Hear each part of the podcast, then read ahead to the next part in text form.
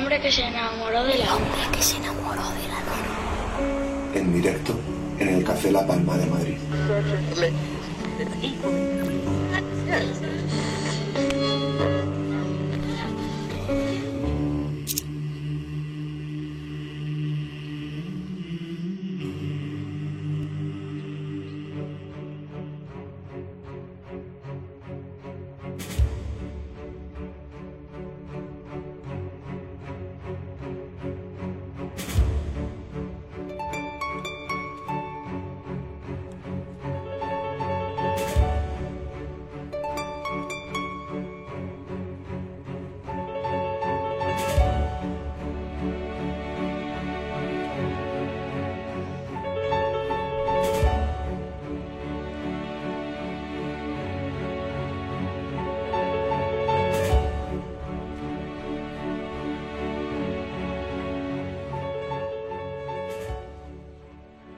Acabo de soñar con mi madre.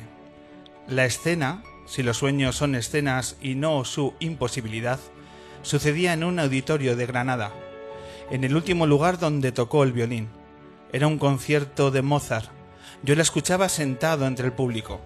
Mi madre iba vestida de calle, con el pelo muy corto, sin teñir. Desafinaba a menudo. Cada vez que lo hacía, yo cerraba los ojos. Cuando volvía a abrirlos, ella me miraba fijamente desde el escenario y sonreía con placidez. Al despertar, por un instante, me ha parecido que mi madre estaba intentando enseñarme a disfrutar de los errores. El tiempo nos deja huérfanos, la música nos adopta.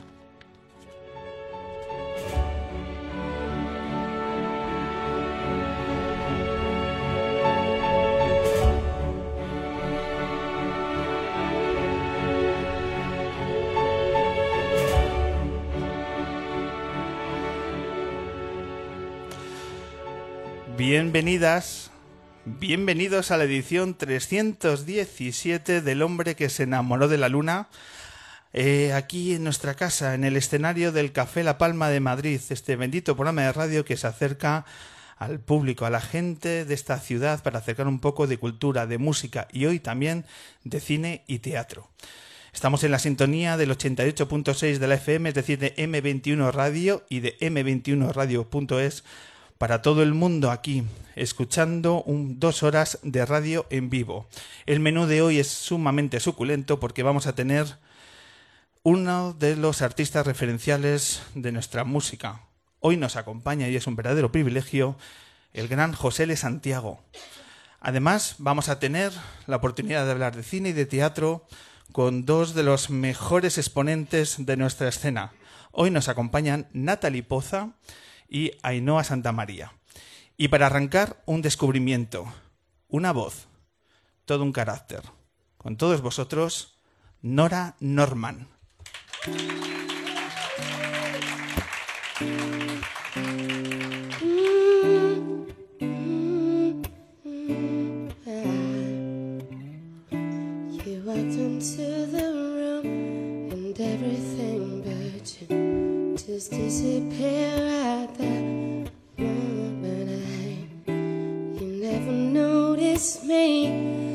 Somehow I wanted to know we was even meant to be. Yeah. And then the light came on, I was playing that song I wrote some years before.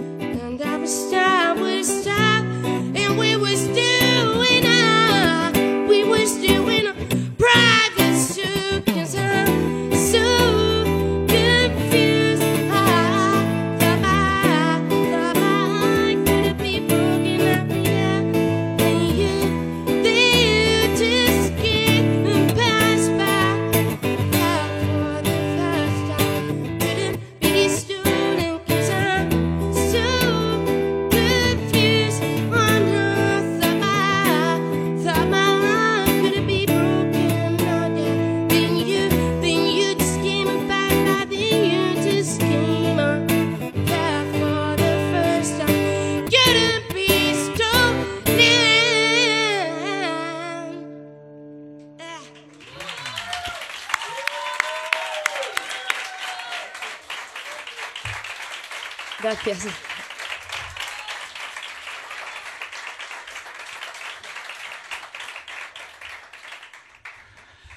Nona Norman, bienvenida al hombre que se enamoró de la luna. Muchas gracias. Jo, yo estoy súper contenta. Me pillas un poco sudando por... Bueno, ya somos dos. Esto es un programa de radio y una sauna también. ¿Quieres, quiere, quieres, es muy importante estar hidratado en este programa de radio. Sí, sí, no, yo tengo mi botellita de agua aquí y soy súper feliz. De hecho, me la has pasado porque estaba en la silla donde est estoy sentada y ha sido como, gracias. Una vez nos dijo David Trueba del único problema que tiene el programa es que ¿por qué no lo haces bebiendo cerveza? Y, y, es cierto, pero es que aquí se pasa un calor que por lo menos en la primera hora parezca que nos hidratamos bien. Norma, bienvenida al Hombre Luna. Tenemos muchas ganas de sentir tu voz de cerca. Gracias. De escuchar tus canciones y conocer un poco qué está detrás de este proyecto que está en un momento irrepetible, tan especial para un artista como que acabas de sacar tu primer disco. No me pongas más nerviosa de lo que estoy. No me metas más presión, ¿No? que yo soy ya soy consciente, pero sí es cierto que estamos en un dejando bromas aparte, porque yo a veces cuando me pongo nerviosa suelto burradas, os aviso, tanto tanto a ti como a todos los que estáis aquí, que, que a veces soy muy poco políticamente correcta y hablo demasiado como creo que estoy haciendo ahora mismo y sí estoy eh, sí la verdad es que estoy disfrutándolo muchísimo y solamente esperando cuál es la, la reacción de, de, de la gente para, para saber cómo, cómo es la acogida también, pero también como premisa para seguir aprendiendo, porque toda crítica, mientras sea constructiva, es buena. Uh -huh. Pero de todas formas, también la ilusión y la adrenalina viene de todo el esfuerzo y todo el tiempo que hemos uh, implicado en, en este proyecto, pues ahora que ahora justo sale, que salió un viernes 13 que de, de, cara a empezar un buen día, de, de, cuando lo hacemos viernes 13, claro, está bien. Claro, ¿por qué no sacarlo un viernes 13 que todo el mundo se piensa que es un mal día, el día de la mala suerte? Pues oye, no, yo pues cojo y saco mi disco. ¿Cuáles son las emociones que te dominan eh, justo en este momento? El del el respeto, el miedo, la ilusión, la incertidumbre, las ganas. ¿Qué, todas, qué brota? Todas y encima hacen como una, una pelota así que se va haciendo más grande cada vez conforme me voy dando cuenta de, de, de, todo lo que voy sintiendo constantemente. En plan, oh sí, tengo miedo, no, no debería tenerlo. ah, no, pero también tengo much mucha ilusión. Venga, no te pases de ilusionada. Entonces, pero, pero realmente te das cuenta en, en estos puntos de que eres, uh, eres persona y que tienes todo el derecho de, de sentirlo todo y de eso se trata para que el día de mañana puedas tener un recuerdo bonito de, de ello. ¿Dormiste bien la noche del, del viernes 13, las horas Para antes? nada. Esa Para nada.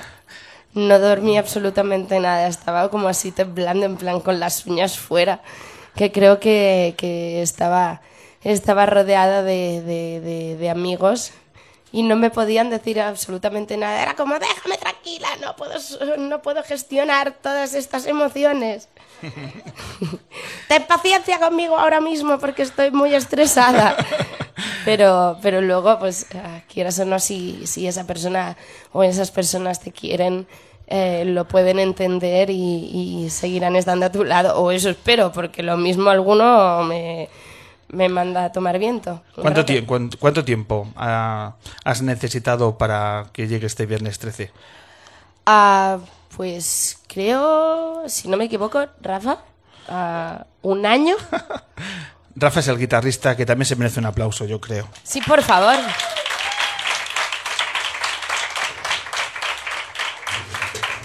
¿Cuánto hemos necesitado para cocinar este, este caos? Pues en verdad sí, llevamos más de un año ya componiendo temas y tal. Llevamos más de un año componiendo canciones y trabajando en ellas. Eh, sí que con el, el EP que sacamos hace dos años ya, ¿no? Hemos estado bastante, bastante metidos con eso y se ha alargado un poco más de la cuenta el proceso del disco. Uh -huh. Pero también es que queríamos hacerlo, mmm, es decir, que saliera un producto que fuera con el que estuviéramos súper contentos. Claro, es que te- realmente luego te planteas en plan, ¿cuándo tengo que sacar este disco? ¿O cuán- cuándo me siento preparada para sacar lo mejor de mí misma? Entonces, si me tiene que tomar un poquito más de tiempo, me lo voy a coger, obviamente, porque también es muy importante a nivel emocional eh, no juzgar los tiempos, sino juzgar las emociones y el momento perfecto para, para sacarlo. Todo, todo llega en su, en su mom- buen momento, realmente, a- a- a- al menos a mi parecer. Que los tiempos estén a merced del resultado y no, y no al revés. Que citabas antes de cuánto tiempo nos ha llevado a hacer este caos y la gente, eh, algún, eh, nuestro público, algunos echan las manos a la cabeza. Pero es que el disco se llama Caos. Hay que, Sí. hay que dejar. ¿Qué es el, en, en realidad, ¿qué es el Acid Chaos? Hombre, eh, yo creo que el acid chaos no deja de ser un concepto que nace de la necesidad de, de ciertas personas de catalogar tu música, de, de- preguntarte, pero tú eres tal, tú eres cual, cuando tu, tu necesidad únicamente e intrínseca en tu persona es componer música. Y entiendo esa necesidad de etiquetar, eh, de etiquetarte desde los demás en, en una categoría A o B o X o Y. Entonces, pues ya que estamos, me invento la mía propia y le llamo Acid Chaos, que es un poco el concepto de, del disco y creo que es un poquito más, más divertido y a la par una reivindicación sobre eso, sobre las necesidades de etiquetarlo todo lo que tenemos a nuestro alrededor. Y un ejercicio de libertad también para liberarse de las simplificaciones que muchas veces hacemos a la hora de, Cierto. de escribir la música. Vamos a bucear en, en tus, en tus raíces. Eh, tú eres de Badalona. Perdón, de Sabadell. Sí. Perdón, de Sabadell. No, pero tengo muchos colegas de Badalona y también he pasado mucho tiempo en Badalona, así que me los quiero un montón. Disculpa, ha sido, ha sido un lapsus. Ah, no, tranqui. Que, mm, que eres un artista que de nuevo está determinada por algo que he hablado muchas veces y que me encanta retomar. Esa música que escuchaban tus padres en el, en el radiocassette, en casa y demás. Eh, de nuevo, esas es- es- son canciones que habitan en tu, en tu memoria, en tu corazón y que ahora Y en mi sacando- retina. Y en tu retina, ¿verdad? Eh, ¿Cuáles eran las canciones que escuchabas en tu casa? Pues tenía súper fritos a mis padres con una colección de vinilos de Stevie Wonder, que parecerá, o sea, a mi parecer, nadie debería estar frito por mucha repetición de Stevie Wonder que hubiera todos los días. O sea, Dejando claro es esto. inconcebible. Pero sí, de tanto que, que rayaba el mismo vinilo una, una y otra vez, pues... Pero sí, me, me, me guiaron eh, estos vinilos, me guió Michael Jackson, me guió Billie Holiday y podría pasarme media hora pues, eh, soltando una retaíla de nombres así, sin parar. Pero la música muy presente en tu casa. Sí, siempre. Además, eh, eres una persona que también has tocado diferentes disciplinas, como la moda, la fotografía. Eh, ¿Cómo decides que finalmente es la música eh, el espacio donde tú puedes expresarte mejor? Yo creo que siempre he tenido una cierta necesidad en expresarme de, de forma artística, pero realmente la música es lo que, dentro de esa necesidad de expresarte, ha sido la, la- la que más he llevado dentro y al final, pues quieras o no, te, te- te terminas decantando hacia, hacia ese ámbito. Sí es cierto que sigo pintando, sí es cierto que sigo dedicándome de forma secundaria también a la moda, eh, sí es cierto que a la fotografía también pues me encanta salir, hacer fotos, eh, buscar nuevos referentes artísticos, a la parte visual, la parte gráfica, etcétera, pero, pero la música es lo que está más presente dentro de ese porcentaje de arte, en mi mente, por lo menos. Y llega un día que decides que hay que tomar eh, decisiones, hay que tomar pasos adelante para apostar por la música. Y yo no sé si ese, ese es el momento en el que decides que cambiar Barcelona por Madrid. ¿Cuánto tiempo llevas en esta ciudad? Pues. ¡Wow! Mira, si eh, tomando en referencia que vamos a presentar el, el disco en la Joy el 10, pues el 17 de 2014 O sea, de 2018 a ahora cuatro años justos. Cuatro años en esta Es que así yo hago los números, porque yo para los números no soy demasiado buena. Entonces he hecho como mis elucubra- elucubraciones mentales ahora en voz alta y os pido disculpas por ello. Pero yo me entiendo a veces, ¿eh? Y este cambio de ciudad está motivado eh, porque es, un, es una apuesta por tu carrera musical. Sí, completamente. Porque creo que, realmente cuando quieres o deseas o amas algo con tanta intensidad, con tanta potencia como yo lo siento con la música, hay que dar ese paso que, y salir un poco de, de esa zona de confort, que puede ser pues tu casa, tu familia, tus amigos, tus estudios, eso que has estado viviendo toda tu vida y dar el paso y arriesgar. Y al final, pues mira, unos años después aquí estoy. Y más feliz que una perdiz. Bien, feliz en Madrid. Sí, sí.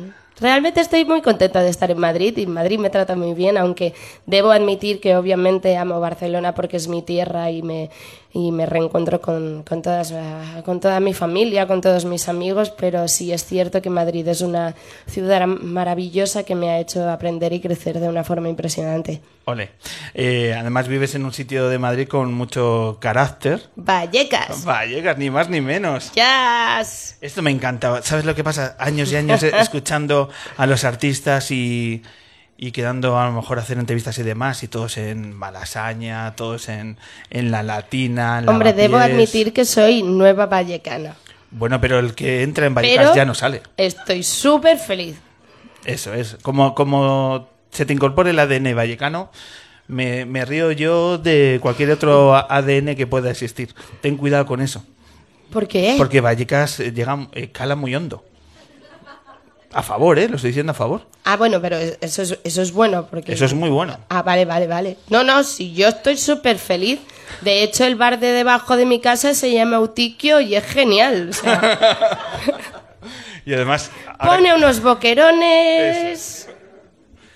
estamos un poco cansados de la moda hipster y la realidad vallecana y ahora el año que viene además van Eso no debería haberlo dicho, perdón. Eh, te hiciste hueco en la, en, aquí en Madrid haciendo, haciendo mucho ruido del bueno en las eh, jazz sessions, que me gustaría que, que nos comentaras cómo eh, uno se va haciendo un hueco, se va estableciendo relaciones, cómo son esos espacios para los que no, no los haya conocido. ¿Qué son las jazz sessions? Yo entiendo el concepto jam session en, como un espacio en el que hay música en directo, pero nace de- de- del sentimiento de todos y cada uno de los músicos que pasan por allí, nace de, la espontaneidad, de, algo nuevo, de subir varios músicos que quizás conoces o quizás no conoces y empiezas a tocar sin ningún a prejuicio, sin, con toda la libertad, con toda la, la- la- la improvisación del mundo y ahí se generan unas sensaciones de que con- solamente con una mirada al músico que tienes al lado sabes qué va a hacer. Y eso a la par como, como, como música te hace crecer muchísimo, así que yo os animo que no solamente, obviamente, como- consumáis conciertos, vayáis a conciertos, consumáis cultura en general, sino que también descubráis las jams porque allí ocurren momentos y mm, súper mágicos. Y a ¿Cuál- mí me encantan. Eh, ¿Cuáles nos recomendarías? ¿Dónde dirías, pues mira, tienes que ir aquí y aquí para vivir la experiencia? Ah, pues yo tiraría de, de mis favoritas, obviamente. Em, el Junco, el Barco, el Honky Tonk y el Intruso. En dependencia de los días, hay algunas que, que- que- que tienen jam sessions de, de- de varios estilos, pero son mis favoritas que están relativamente por el, cer- eh, por el centro, así que son ah, bastante accesibles y os animo a todos y cada uno de vosotros a, a que vayáis para allá a disfrutar de, de esos momentos mágicos que nunca sabes qué va a pasar, pero va a ser súper bonito. ¿Tú sigues participando? ¿Te sigues Sí, acercando? y tanto. ¿Y dónde A se- la, a, la, a la mínima que puedo yo me escapo. Sí, pero no, ¿se dice quién, quién va a ir? ¿Se anuncia o es absolutamente improvisado? Que Cada Es día- improvisado. Siempre eh, sí es cierto que hay una banda que una banda base que, que, digamos a- no tanto lidera la jam session, sino que la, la gestiona para que nunca falten músicos en sus, en sus puestos tal. Pero nunca sabes quién va a aparecer por ahí, nunca bueno. sabes lo que va a pasar y también es parte de, de la Del gracia y de la magia. Se acaban estableciendo eh, amistad, relaciones, o sea, hay contactos hay muy interesantes para crear formaciones, para decir, pues mira, este músico que me ha gustado, vente conmigo. ¿Cómo, cómo es el...? Sí, si el no, fin? no estuviera aquí el señor ni ninguno de los, de los de la banda. O sea, allí has sacado tus, tus músicos para la banda. Sí, cierto. O sea, ha sido bastante recíproco en plan, ¡buah! ¿Cómo me gusta cómo tocas? Así que, bueno, estoy organizando este proyecto, así si sientes lo, lo mismo, si sientes lo mismo que yo, ostras.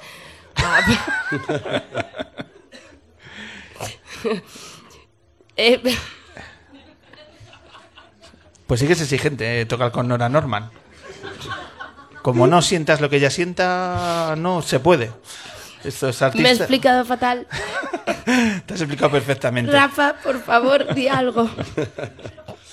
Pues sí, no sé, esto es... Estoy eh, Tranquilo. nos reunimos muchos músicos en la Jam Session y siempre pues estamos en una banda base. Eh, Yo, por ejemplo, estoy en el barco, otros de la banda han estado, están en el Junco y pues yo qué sé, también un poco para un artista cuando se ve en un escenario, es decir, no es lo mismo ser un músico que, que el, el tipo que va a cantar, ¿no? Que llega ahí al escenario y dice, vale, tengo una base que no conozco a nadie de aquí, no sé qué van a tocar, pero yo voy a cantar ahí. Y claro, pues Nora es como es súper, venga, yo me apunto. Y a lo mejor se sube y no sabe ni lo que va a cantar. Entonces, pues a partir de ahí generamos amistad y hubo un feeling musical con todos, no solo conmigo. Es que todos participamos, participamos en la Jam Session, todos los músicos de, de este proyecto. Y finalmente la banda, ¿cómo está compuesta? Es decir, eh, ese concierto de presentación de Caos en la Joy Eslava, ¿cuál va a ser la alineación? ¿Cómo es tu banda, Nora? Pues la verdad es que lo que te puedo contar sobre la banda y alineación base, cierto es, es que primero pues voy a tirar obviamente de Rafa Rafang, que está, que está con nosotros hoy, está Víctor Elías al teclado, Pablo a- Ruiz a la guitarra y Gastón Padula a la batería. Y si hay alguna cosa más, yo ya no lo puedo avisar. O sea, no lo puedo contar porque si no, no tendría gracia y no tendría pues, el gusanillo este de venir el 10 de mayo a la Joy. Eso es, pero algo más estáis tramando. Alguna ocurrirán cosa, yo cosas. tramo, todo, eh, yo tramo, yo carburo muy, muy rápido siempre, aunque no lo parezca. 10 de mayo, por tanto, la Joy Eslava en Barcelona, día 12 en Sidecar, luego fechas en Zamora, Valladolid, Ciudad Real, Sevilla. ¿Habrá festivales también en verano?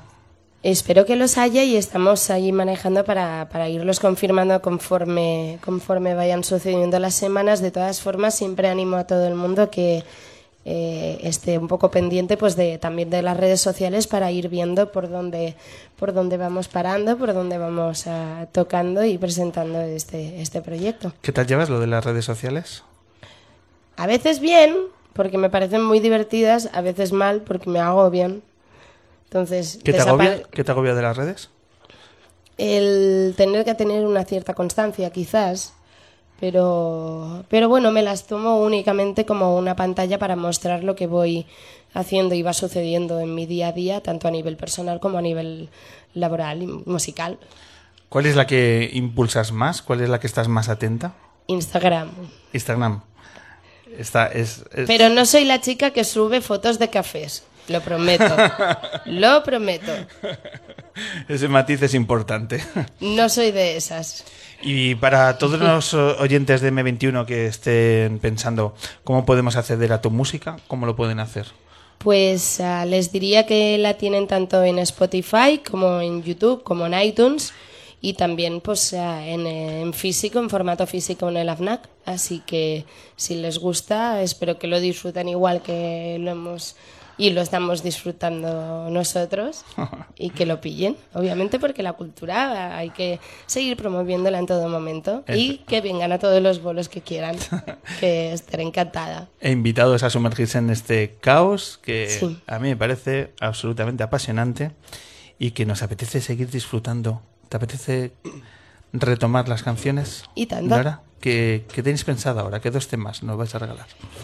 Yo creo que los siguientes uh, temas vamos a tocar una el último corte del disco que es ah, un respiro, es un tema un poco más más tranquilo, es una forma de terminar el disco y de, desquitarse de toda esas, de todas esas sensaciones uh, que sentí en el disco y a posteriori pues uh, cerraríamos con el single si te parece bien. Me parece plus one perfecto.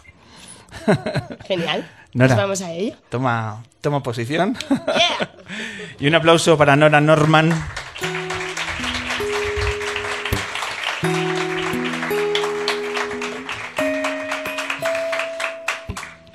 Muchas gracias.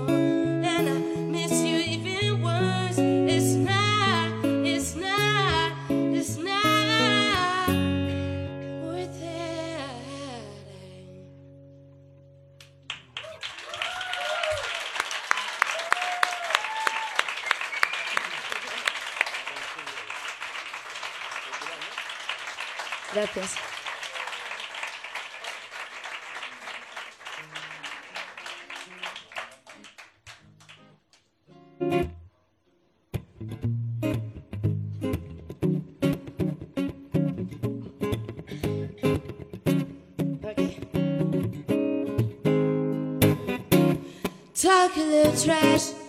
I've been drinking but I found it's the only way. Ah, Cause if we don't talk, baby, you might have been.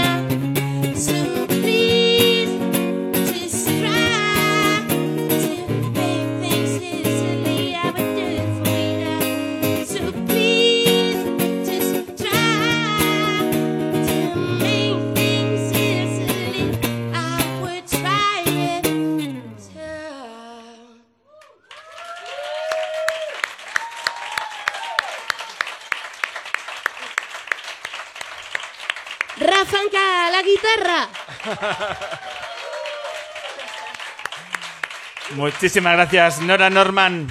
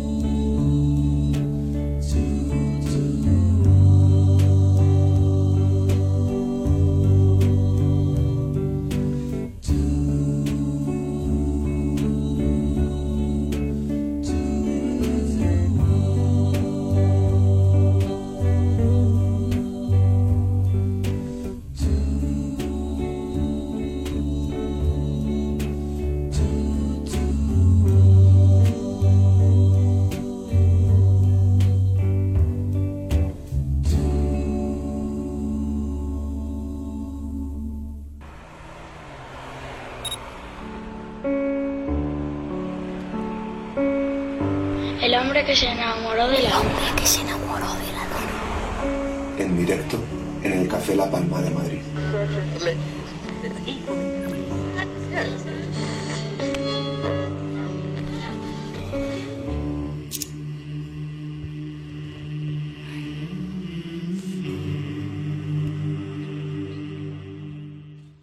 Vamos con el segundo bloque de esta edición del hombre que se enamoró de la luna.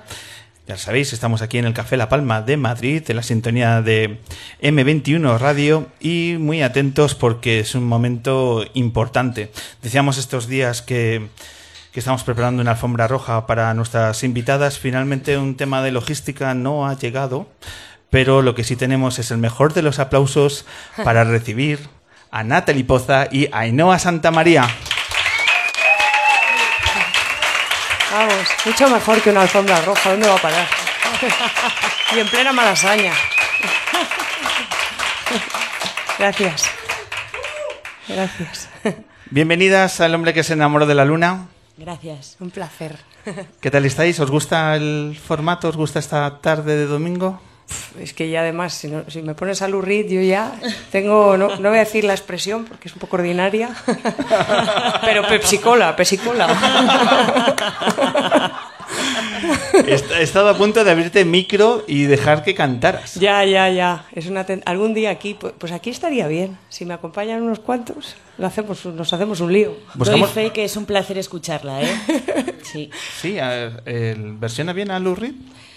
Hombre, a Lurid lo versioné en, el En el- teatro, en el teatro. pero con Ainhoa hacemos un, un temazo de Kate Bush en una obra que rematamos este fin de semana, por última vez. Y ella me hace la coreografía, y además como es espectacularmente bella, pues la gente solo se fija en las coreografías de, de mis compañeras. Esto da para concierto. Sí, sí, Esto da para ser, concierto. Podría ser, nunca, Luego- se, nunca se sabe. Luego miramos fechas. vale, hecho. Es un momento también eh, exigente porque, claro, eh, uno ha hecho entrevistas a, a artistas de muy diferente índole, pero claro, estar a la par con una ganadora de un premio Goya y premio Max de teatro, eh, esto es una responsabilidad maravillosa.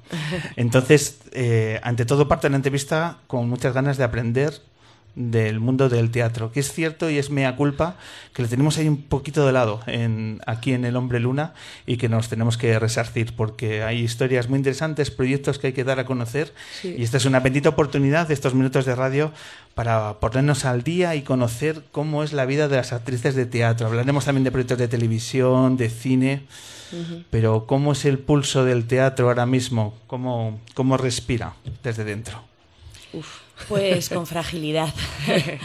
El teatro es, es frágil. eh, vivimos ahora mismo en un mundo un poco más audiovisual.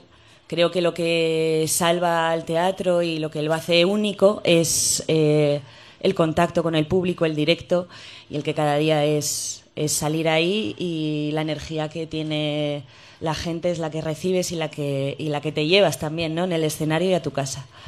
Y eso es lo que lo hace distinto. A vosotros os ha unido el teatro.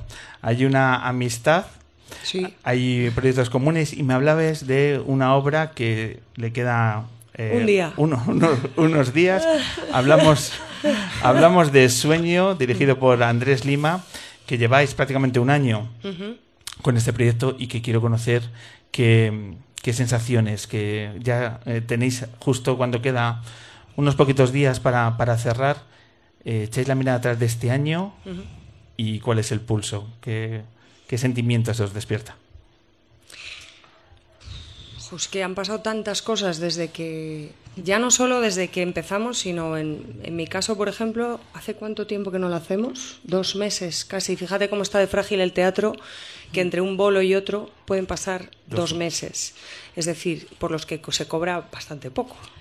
Eh, y es la base de nuestra de nuestro trabajo y muchos vivimos sobre todo del teatro. Yo he tenido un año muy espectacular, pero yo no, yo no he vivido prácticamente del cine, eh, de la televisión más. Pero lo que afortunadamente, gracias a mi madre, que hoy está aquí también, nunca me he bajado del escenario y siempre me dijo no te faltará de comer, y es verdad. Pero eh, ha sido un año complicado porque era un proyecto eh, especial, para mí bastante normal en cuanto a calidad, y, pero posiblemente no tan comercial como mucho de lo que se hace. Y no ha sido tan fácil pues sacarlo de gira, eh, llevar a la gente al teatro. Eh, para nosotros es maravilloso el proyecto y lo disfrutamos mucho, pero, pero hemos podido ser testigos de la fragilidad de lo que, de lo que es eh, mantenerse ahí ¿no? y vivir de ello. Y, ¿No te parece, compañera? Pues sí, Me querida estoy poniendo un poco, un poco Natalie, pesimista, pero es que está la eh, cosa eh, Es la fea. despedida, es normal. Estamos despidiéndonos de este proyecto y efectivamente es un año entero de... En fin, ensayar un mes y medio y Mm. los previos de, de ponerte en una función te convierten un poco en, en familia, compartes eh, cosas que no se comparten normalmente y, mm, y es difícil despedirse de eso. Es difícil sobre todo despedirse sin, sin haber tenido la oportunidad de, de despedirte un poco a lo grande, ¿no? De decir, eh, es un proyecto efectivamente, como ha dicho Natalie, muy especial. Habla de, de la vida de Andrés, del director, y... mm, Pero sobre ha- todo también por la estructura del espectáculo. Es un espectáculo que mezcla eh, realidad, eh, drama con comedia, ve- eh, verso con prosa. Eh, se canta Kate Bush, quiero decir, hay una mezcla de, de disciplinas y de eh, que puede que no sea algo pues eh, fácil y rápido y de consumo y, y- y de venta rápida. ¿no? Y para vosotros, eh, exigente. Cambiáis de. Para, para mí ha sido lo más complicado que he hecho en el teatro hasta el momento, seguro. en tu carrera. Sí, sí. Hmm, Hay un componente transgénero en esta, en Claro. esta obra. Explicadnos, ¿qué es esto? Bueno, la idea era, en realidad partió de un taller de investigación en, en el Teatro de la Abadía eh, de, de dos directores, que es Andrés Lima y, y Alfredo Sanzol, eh, que ya se había hecho anteriormente. El proyecto se llama El Teatro de la Ciudad. Hace mm, tres años se hizo con la tragedia griega. Estaba Miguel del Arco también metido. No sé si recordáis que se hizo Medea, Antígona y Edipo Rey. Y este año se investigaba el, universo de la comedia. Y Andrés eligió El sueño de una noche de verano eh, en cuanto a las comedias de Shakespeare y lo mezcló con un texto que él ya tenía, suyo propio, que se llamaba Bonheur, que hizo en Francia, en la, co- en la Comédie Française, que es un texto más realista, eh, en prosa, eh, sobre los últimos meses de vida de su padre. Eh, entonces era eh, en, un- en una estructura más bien onírica. Este hombre está en, sus últimos días de vida y recuerda sus primeros amores y los recuerda en verso. Y entraban ahí los personajes de Shakespeare. Entonces nosotros tenemos que pasar constantemente de un personaje a otro, de un escenario a otro, de una atmósfera a otra, para recrear lo que es un sueño, ¿no? Eh, se habla de la muerte y se habla de y la muerte nunca es fácil de, de afrontar no Eh, pero pero, pero en realidad es un concierto de rock para mí ese, ese- Sí, de hecho yo creo que es, pero es transgénero también porque no, no pertenece a un género, digamos. se eh, pasa de la- del drama a la comedia sí, hacemos eh, personajes masculinos y femeninos, No hay, no hay, digamos, un límite ni hay una etiquetación de, de algo, ¿no? Al, al uso. Es algo que eh, es como el amor. El amor no, no tiene género. El amor te sucede o no te sucede y, y punto, ¿no? Y creo que, que eso Andrés lo ha jugado muy bien. El amor y la muerte suceden, quieras o no quieras, suceden y no importa que seas hombre, que seas mujer o que seas, mm, no sé, una cosa... Se lo decía eh, Nora antes, esta cantante maravillosa, cuando hablaba de la necesidad de etiquetar las cosas, que también pasa en el teatro. Nos viene gente y dice, ¿pero qué estáis haciendo? ¿Comedia? ¿O qué cojones es esto? Este- pero esto es drama, pero, pero tú eres un tío, pero... Y dices, qué pena, ¿no? Cómo vamos perdiendo el- la capacidad de dejarnos sorprender y, y de que te pase lo que te tenga que pasar, escuchando música, viendo teatro. Se está perdiendo el vínculo entre el sujeto y la sociedad. Y eso tiene mucho que ver con las prisas, con las redes, con, Con la inmediatez. Con la ¿no? inmediatez. Que nos está matando. Sí, por eso el teatro, el directo. Yo ahora veía a esta chica cantar y digo, ojo, ¿qué, qué necesidad tenemos de. Eso no creo que no morirá nunca, ¿no? El- Claro. el est- esto. De tener un punto de pausa, ¿no? Sí. De que hayan espacios tan revolucionarios basados simplemente en la conversación. y, tam- y que no estén fijados en el tiempo, ni simplemente que fluyan.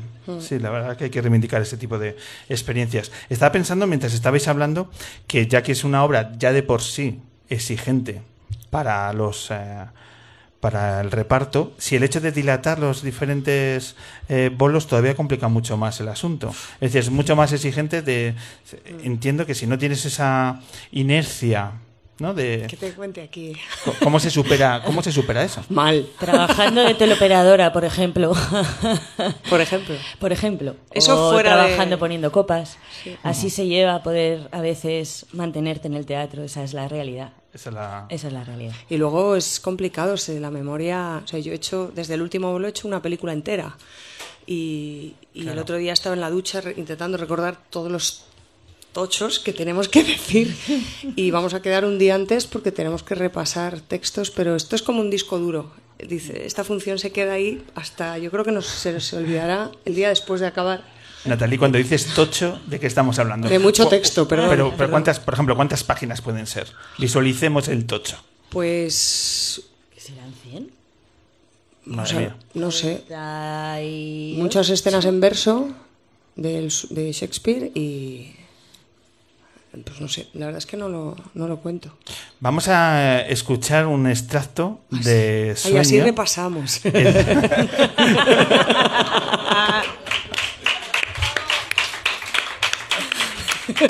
¿Os imagináis que os pongo examen sorpresa? A ver, cortamos el texto y a ver cuál es el siguiente verso.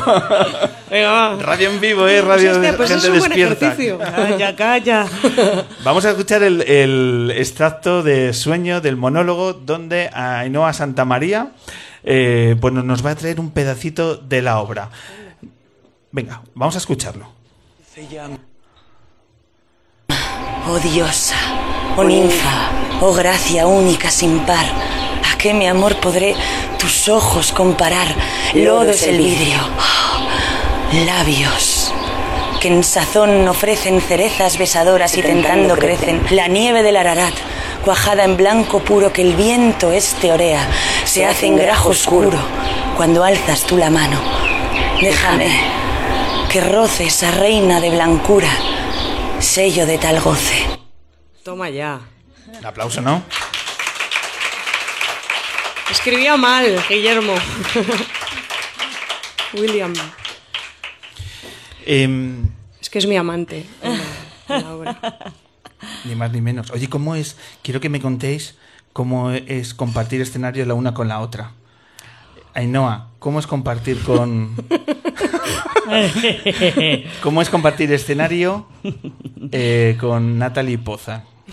Pues es, es un placer, ¿qué te voy a decir? Es una trabajadora incansable, eh, es muy disciplinada, yo la verdad que soy bastante más inconstante, así que agradezco mucho tener una compañera como Natalie que, que nos pone a todos las pilas y, y nos hace estar todos en sintonía porque es importante es importante que calentemos co- conjuntamente es importante que, que nos reunamos todos en el, en el escenario un ratito antes de empezar y saber lo que lo que vamos a contar y cómo lo queremos contar y para eso hace falta hacer grupo y equipo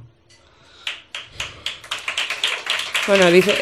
Lo que pasa es que eh, Ainhoa es que es un, ya lo decía Andrés, que era un, fue una fuerza de la naturaleza. Entonces ella cree que, es, que no es disciplinada. Lo que pasa es que su apasionamiento va por delante y eso para mí es una virtud. Yo a veces me puede la cabeza y tiene, el, el equilibrio está entre las. Entonces, que nos junten porque la cosa juntas funciona. ¿La, la amistad mejora la química eh, sobre un escenario? Es que yo creo que en este equipo de gente, y he trabajado mucho este año y lo puedo decir alto y claro, no pasa siempre, pero aquí Andrés ha sido muy inteligente, no, no siempre ha pasado cuando he trabajado con él y he hecho ya casi, no sé si 15 funciones, o, pero en este caso el equipo humano ha funcionado de una manera eh, mágica. No es necesario llevarse bien para subirse a un escenario y no para hacer una película, pero en el teatro, si no, es bastante duro. ¿Alguna vez habéis compartido película escenario con alguien que eh, os llevéis rematadamente mal? Sí, sí, sí, sí. sí sí, Y, sí. y- y- y la gente se cree que es que te llevas fenomenal y, y vamos. ¿Y cómo se superan esos momentos? Tiramos de profesionalidad y cuando digan corten, cada uno a, A su lugar. espacio, a su lugar. Pues Cada como- uno a su lugar, tú lejos, lejos. Como todo el mundo, me imagino que hay que sobrevivir con la parte oscura de, Del ser humano. con Dark Vader. sí. Pero vamos, sí. Oye, ¿trabajar con Andrés Lima? Es un... ¿Alguna vez te, te- te he escuchado, te he leído decir que es un director eh, peligroso, entre comillas? Sí. Pero pues igual que ella en escena. Peligroso, digo peligroso. No, para mí es el may- la mayor virtud. Y hace no mucho lo estaba recordando cuando pienso lo, lo- lo triste que es cuando no hay peligro. Estaba viendo el otro día la Schaubühne de Berlín, que es una de las mejores compañías del mundo, y entró un actor en el escenario que era muy peligroso. Peligroso de que no sabes qué va a hacer. A eso me refiero. Y con Andrés eh, no sabes qué va a hacer, no sabes. Yo llevo muchos montajes con él y nunca sé por dónde me va a llevar. Y no tiene miedo de qué van a pensar cuando estrene. No piensa en si esto va a gustar, si no va a gustar. Él trabaja desde la tripa y hace el teatro que le sale. Y eso ya lo vivíamos en Animalario. A pesar nuestro hacíamos el teatro que nos salía y no siempre el que nos venía bien para vender. Pero yo creo que eso es eh, que habría que vivir así, pero sobre todo el arte tiene que ver con no tener miedo. Con la valentía y con el riesgo, ¿no? Sí. Y con estar en el momento, ¿no? Que todo pase en el momento y no anticipar. Y eso es, es muy tentador a veces como querer controlarlo todo. Y yo creo que, que no, no funciona nada porque pues está muerto. Estos días nos hemos puesto en contacto con Andrés para ver si nos mandaba ¿Ah, sí? un, un detalle, un algo. Oh, ¿Y un lo has audio. conseguido? Es que cuando Vicky Cantos pone, se pone a trabajar. Es un mafioso. eh, entonces, nos ha llegado así a última hora, vamos a ver si lo tenemos preparado. A. Eh, vamos a ver qué nos, ha, qué nos ha regalado Andrés Lima, director de sueños para sus actrices. A sus niñas. Hola, ¿qué hay? Dirigir a Natalie y a Ainhoa es algo maravilloso y amoroso. Es como, como, como no quiero exagerar, pero es como hacer el amor, porque ellas son puro amor. Dos actrices extraordinarias, de pura raza, que donde escenario que pisan, escenario que tiembla. Un beso a las dos, os quiero. Bueno, Ay, Andrés.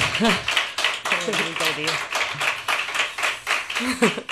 ¿Ves? Lo peligroso le pone, le pone. oye, qué bonito, ¿no? Sí, muy bonito. Escenario que pisan, escenario que tiembla. Sí, si no, él se ocupa de que, de que te caiga. Bueno, Sí. eh, por contar algo, de los primeros ensayos con Ainhoa en sueño, se abrió la cabeza. Y el señor director, este tan poético, dijo: ¡Seguid! venga, ¡Mátale! ¡Seguid! Y yo, ¿pero que se ha abierto la cabeza! nada, nada, había que seguir, que ya se iba a ocupar alguien de llevarla. Más que sueño era inconsciente, ¿no? Que era, era Sí. un giro ahí. Es- es- esto es, es un animal, sí. Tenemos un audio más de algo más que nos ha dejado Andrés y yo necesito escucharlo. Y además, cuando después de terminar el montaje y te alejas y los actores siguen su vida, te das cuenta de que has aprendido mucho con ellas.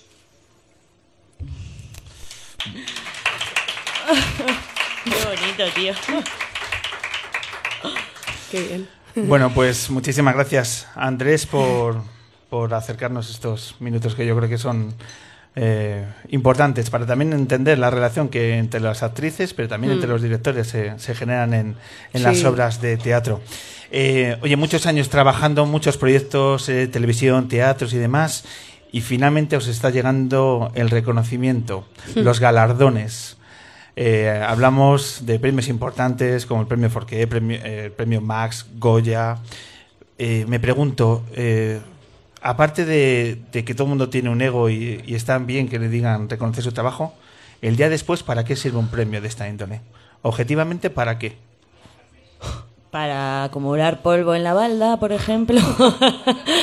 no, no, fuera coñas. Eh, está bien eh, eh, recordar ese momento, ¿no? Creo que lo que tiene un premio a veces es verlo y decir, ah, mira, esto, esto fue por mi trabajo, esto fue lo que hice y, y- y gracias, ¿no? Que se ha reconocido, ¿no? Todo- mucha gente se parte los cuernos y nunca jamás tendrá el agradecimiento de, o el reconocimiento de los demás por, no sé, por hacer cosas con las que tal vez no podríamos, eh, no sé, salir a la calle porque estaría lleno de basura, por ejemplo, si no hubiese un barrendero que limpiase la calle, ¿no? Así que, así que, pues bueno, eh, te recordará siempre que tienes que dar las gracias y que te tienes que esforzar Mm. al máximo. Hombre, yo que lo tengo así muy, rec- muy reciente, tengo que reconocer que a la más o al día siguiente del último premio, que además no gané, que fue el Fotogramas, que fue el último después de no sé cuántas noches y galas y tal, yo me iba a rodar una película. Y creo, me corrija mi novio si me equivoco, que el miedo que tenía era el mismo o multiplicado por... O sea, no... no podía pensar, pero si tengo un Goya, pero si, pero es que da igual. El- la responsabilidad es muy grande porque además se cree todo el mundo que vas a llegar con el trabajo perfecto y tenía mucho miedo. Y yo creo que es que en esta profesión siempre te tienes que reinventar todo el rato. Cada personaje es una página en blanco y, y da igual. Eh, Y hay que manejar las inseguridades como si fuese el primer día, ¿no? Más o menos. Sí, sí, sí, el pánico. Hay algo ahí que se coloca un poco, posiblemente, ¿no? Y La mirada ajena, a lo mejor no está todo el mundo. Hay gente que te mira con, como, vale, pues haz lo que quieras. No sé, te dan a lo mejor más libertad, confían. A mí me ha salido más trabajo, es verdad. Pero, pero tienes que, que olvidarte de todo eso y, y ponerte a, a remangarte, vamos. Claro. Eh, en ese en ese continuo en el que, bueno, esto está muy bien, pero hay que seguir adelante, Mm. te permites el hecho de, de ver de nuevo el momento donde recogiste el Goya, es decir, ¿cuántas veces has, has, eh, visto de nuevo el momento de recoger el premio? No muchas. ¿No muchas? ¿Me No. permites recordarlo? Es que me encantó el Qué fi- vergüenza. Vale, vale. Estamos en, estamos en familia. Ya, ya. Fíjate que, Que se televisión- pasa muy mal, te lo digo de Televisión serio. española todavía no ha conectado ahora. Eh, es que me encantó el- la frase final y me gustaría Mm. compartirlo. Vamos a escuchar un extracto de Natalie Poza recogiendo el Goya a la mejor actriz.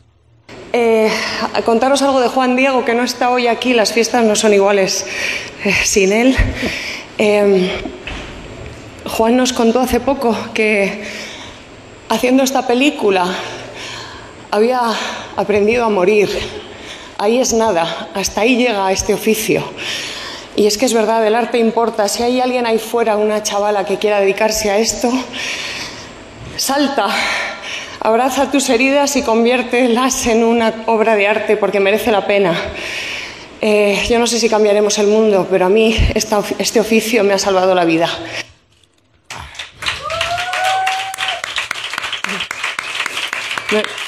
Tengo que reconocer que me iba quedando sin aire. Porque era como, como de verdad os lo digo, ¿eh? como si es- es el- eh, tienes que, sabes que tienes que salir, que hay mucha gente viéndote en casa y que hay niñas que les importa lo que digas, pero, pero eh, empecé diciendo que, que- que era la primera vez que me subía a un escenario y que me sentía feliz sin ser otra, porque realmente nosotras somos actrices para no ser nosotras mismas. Y es muy raro tener que subir constantemente a hablar en público con tu personalidad que no sabes ni quién eres, en mi caso. Entonces era muy raro porque, porque tienes mucho nervio y, mucho, y quieres, quieres decir algo. Al final lo importante es ser honesto y hablar desde el corazón, pero de verdad que, que te tiembla hasta la última pestaña. Es una cosa. Hay gente que se le da muy bien, pero hay otros que pasamos más miedo. Bueno, según se van recogiendo premios, uno va cogiendo... Sí, la verdad es que me- le, fui cogiendo el gusto, eso sí. El último me jodió mucho no llevármelo, pero bueno. Eh, joder, si solo queda uno, dámelo. Pero Para hacerle el gran slam, hombre. sí. me había quedado muchas veces con las manos vacías, así que ya tocaba. Ainhoa Santa María, que ha sido premio Max a mejor actriz de, reparto, también un Muy premio eh, sobresaliente de nuestra escena. Pero eh, Ainhoa, aquí mucho Goya y mucho demás, pero eh, ¿quién ha podido ser pregonera en las fiestas de su ciudad? Es verdad. ¿Eh, Ainhoa? Es que las patateras es lo que tienen, ¿sabes? Menos mal. Menos mal, menos mal, sí, que, que no se ha cumplido aquello de nadie es profeta en su tierra, ¿no? Y que, bueno, en fin, que he podido darme ese gustazo y esos nervios, ¿eh? Ojo, que se pasa también... Claro. Uh, es que en las fiestas ahí de Vitoria buscaron a, un, a, A la una, mejor. a la mejor. Y yo es que he encontrado el audio. Este- este- Joder, este- te está- creo, no está me lo poco- pongáis entero, por favor. No, entero no. Entero no, entero no. Los 43 minutos no lo vamos a poner ahora. Pero hay, eh, he encontrado una parte que el mensaje también es... es, eh, hay que reivindicar en un país que la verdad es que es un poco lamentable que tengamos que seguir diciendo estas obviedades, pero tenemos la sociedad que tenemos. Eh, el sonido es, es regular, pero el mensaje eh, es necesario y por eso vamos a escuchar a Ainhoa Santa María, de pregonera de las fiestas de la Blanca de Vitoria. Pero en mi época se decía que en Vitoria-Gasteiz solo se podía ligar de Nochevieja, Carnavales, San Prudencio, Santiago y, como no, La Blanca. Así que había que aprovechar.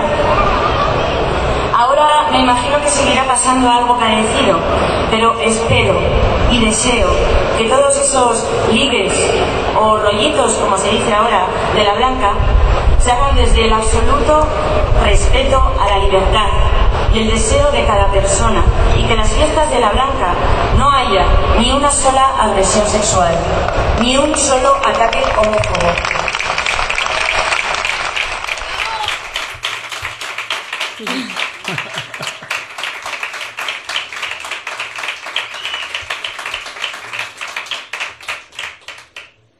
Nada más que añadir. No, efectivamente, esos mensajes que también en la industria del cine se ha, Mm. eh, ha estado en, Mm. en los últimos tiempos también Mm. tristemente eh, siendo noticia. Y bueno, que hay que intentar que esta sociedad sea un poco más civilizada entre todos. Por cierto, el papel de la mujer en, el- en la industria del cine, ¿cómo, cómo está? Como detrás de los escenarios, la presencia de la mujer eh, es también secundaria, hay Sí, que reivindicarla. Sí, hace poco además justo en el Festival de Cine de Mujeres Internacional, que es la primera vez que se hace en Madrid, bueno, en España, se hablaba de porcentajes escalofriantes, ya no solo de actrices, sino de, de todos los estamentos de los departamentos en los que trabaja la mujer en el cine. Siempre está por debajo y, su- y sobre todo mm, mal pagada. Y, vamos, que no es un sistema igualitario, entonces... Yo no tenía ni idea de que era tan, tan, tan bestia, ¿no? Hemos estado un poco anestesiadas, muchas, en mi caso, desde luego. Y, y todo eso que se ha movido este año, y desde el 8 de marzo mucho más, pues yo creo que es de lo mejor que nos ha pasado este año en la sociedad, no solo en España, ¿no? Pero creo que estamos en un buen momento para, para tomar conciencia, sobre todo. Y, y espero que sea un punto de inflexión. Sí, sí. no va a Eh, ser fácil, ¿eh? Pero hay Hablamos cosas an- peores también. Ya, hablamos de, de nuevas oportunidades, nuevos proyectos también ligados al mundo del teatro. Ainhoa, eh, háblanos de Feel Good Teatro. Háblanos de este proyecto eh, interesante que, que tiene una naturaleza determinada. Cuéntanos qué es exactamente. Bueno, Feel Good eh, nace como cooperativa. Eh, fue algo que surgió después de empezar a trabajar pues un equipo de gente y decidimos que en vez de esperar a que nos llamen para trabajar, pues vamos a empezar nosotros a, a intentar llamarnos a nosotros mismos, buscar buenos textos, cosas que nos gustan hacer y intentar moverlo. Y de eso se trata Feelgood. Está mi compañero Javier Márquez, Fran Perea, yo misma y un montón de gente que no pertenece tampoco al gremio, gente que pues eh, se interesa por el teatro, que le apetece producir, que mm, que igual le interesa el proyecto que estamos haciendo y en eso consiste Feelgood es una es un régimen de cooperativa en la que además eh, no solamente nosotros los actores sino también los técnicos digamos tenemos eh, cobramos lo mismo eh, trabajamos en equipo y gracias a eso pues pues puedo subirme al escenario muchas veces así que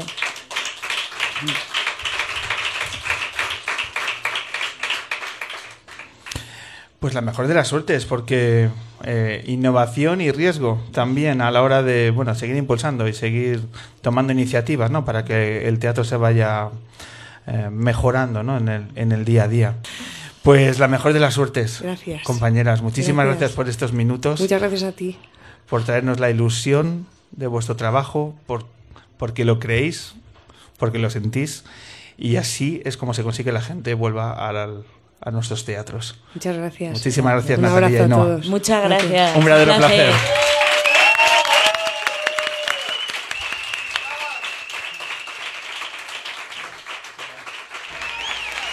Thank you very much, ladies and gentlemen.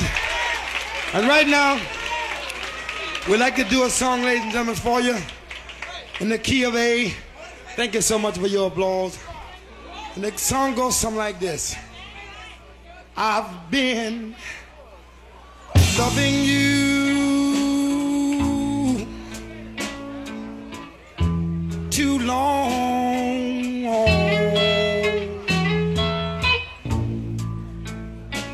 to stop now.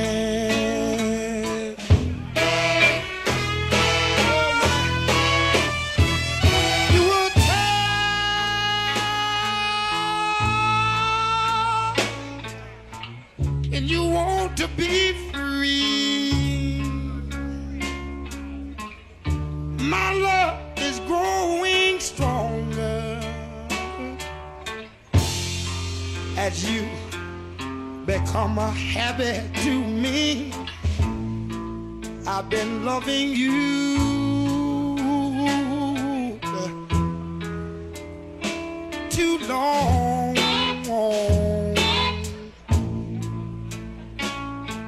I don't wanna stop now.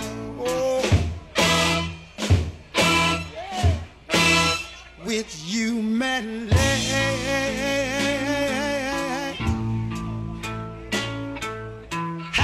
Been so wonderful.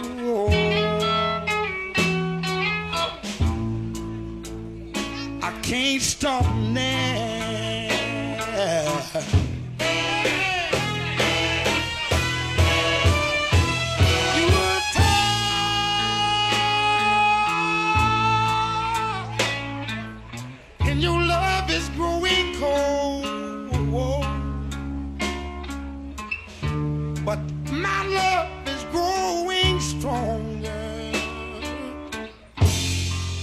Our affair, affair goes on. I've been loving you oh too long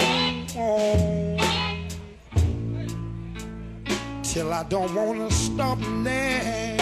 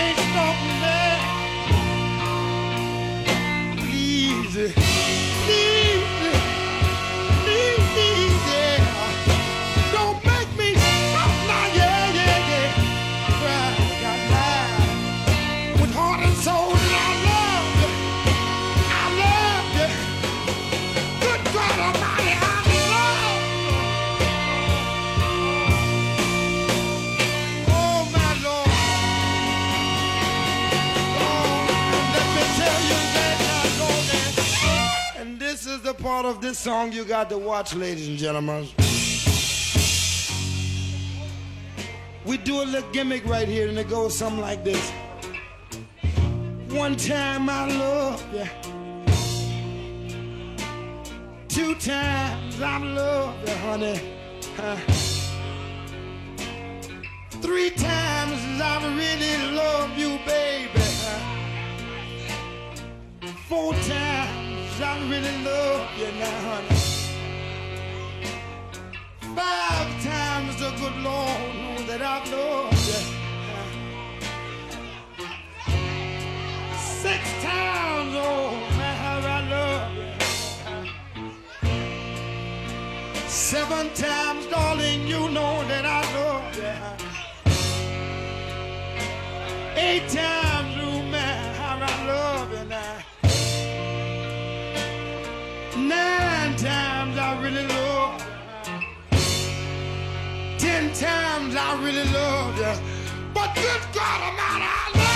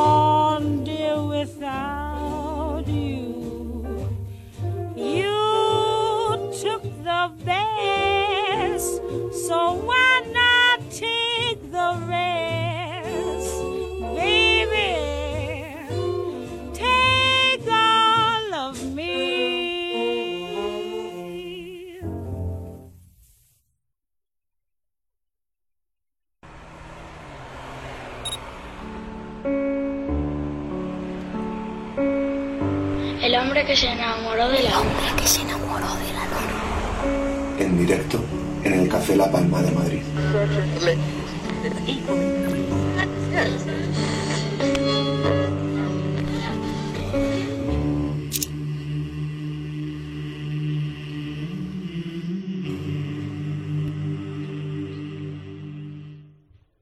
Iniciamos el, el, tercer bloque de la edición del hombre que se enamoró de la luna y lo hago con esa sensación de los momentos eh, realmente especiales porque uno lleva muchos años disfrutando de sus canciones y admirando una carrera que a mí me parece de las carreras más dignas e interesantes de nuestro rock y de nuestra música. Por eso, para nosotros, para el equipo del Hombre Luna, es un momento muy especial deciros que vamos a estar unos minutos charlando y escuchando las canciones del gran José L. Santiago.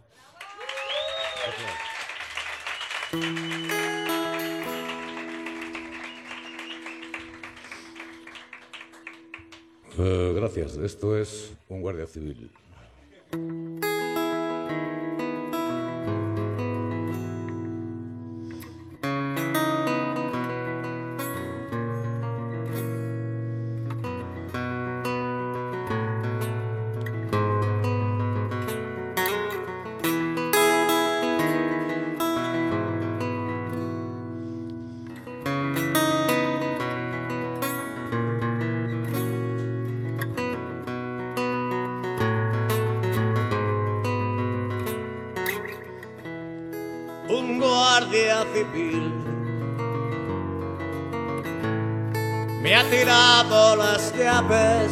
Las suyas de abrir las tengo aquí. A mi vera podría salir, estar junto a ti. vivir para siempre feliz, estar junto a ti. Pero el guardia me apunta con su fusil.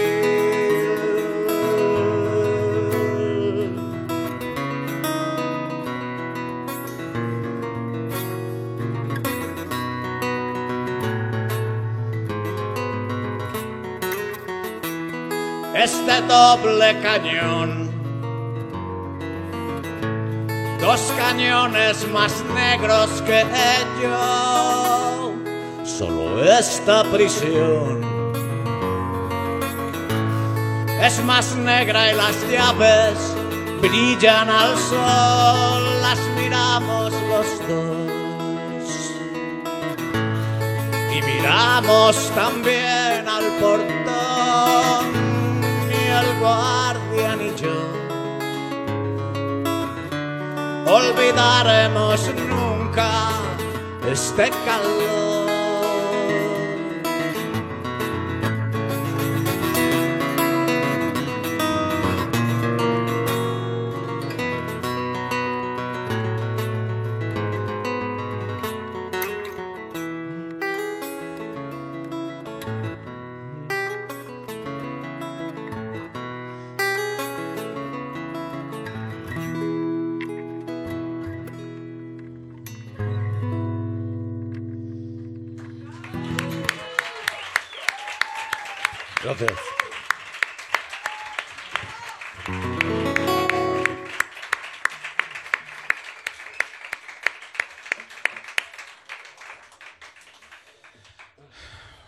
Pues uno se siente un privilegiado cuando arranca una entrevista con la que para mí es una de las canciones más bellas que se han hecho en los últimos tiempos en nuestra música.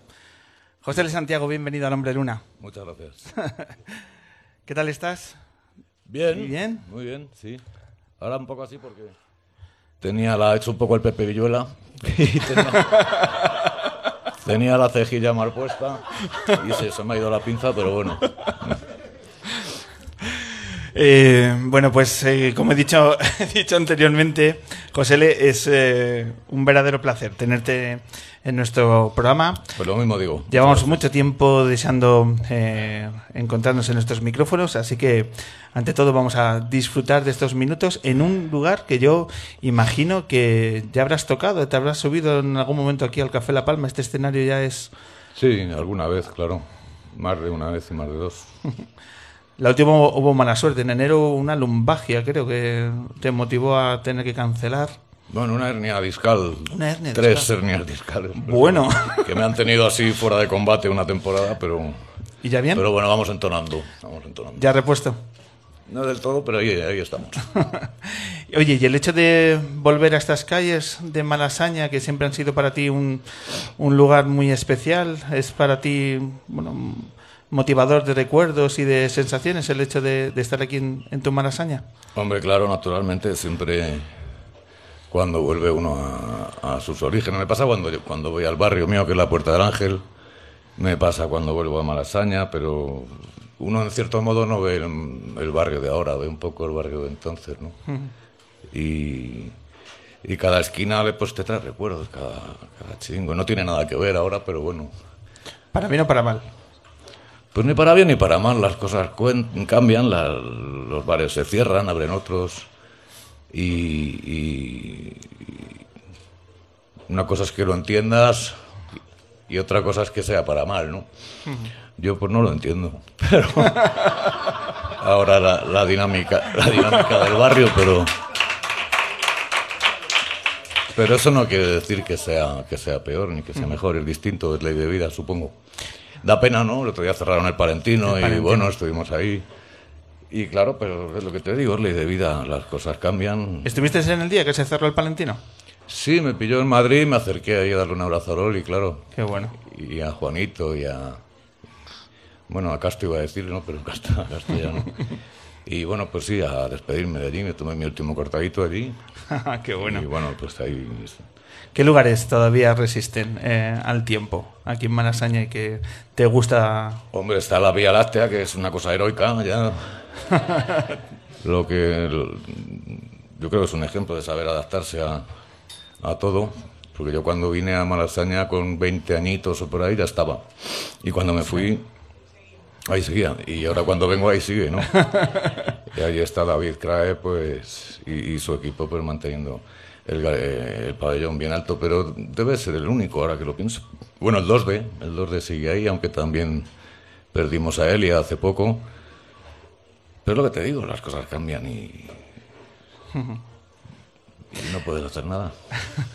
Eh, he leído preparando la entrevista un texto tuyo del año 2014 eh, que le dedicabas a, a Malasaña, eh, recordando los lugares eh, más míticos donde, bueno, pues abordabas todo, todas las, eh, todos los recuerdos, todo lo que había supuesto para ti, un- el hecho de encontrarte a gente tan interesante, tanto de músicos, guitarristas, gente del mundo de la cultura, y, que me, me pareció un texto realmente emocionante. Decías que, por ejemplo, que estas calles, estos, estos espacios, te había llevado a conocer a gente que yo creo que, aparte de referentes a nivel cultural, eh, entiendo que has establecido una amistad muy potente, gente como Julián Hernández, Jorge Martínez, Manu Chao, Antonio Vega, Javier Corcovado, Ajo, a la ahora aquí queremos un montón, Pablo Carbonell, es decir, Santiago y Luis Auserón. Enumerabas, esto es- solo es una décima parte quizá de todas las personas que, que enumerabas eh, por allí. Eh, bueno, eh, el, significado emocional que tiene a veces los barrios y que perduran ¿no? y, que, y que determinan tanto a nivel personal como artístico.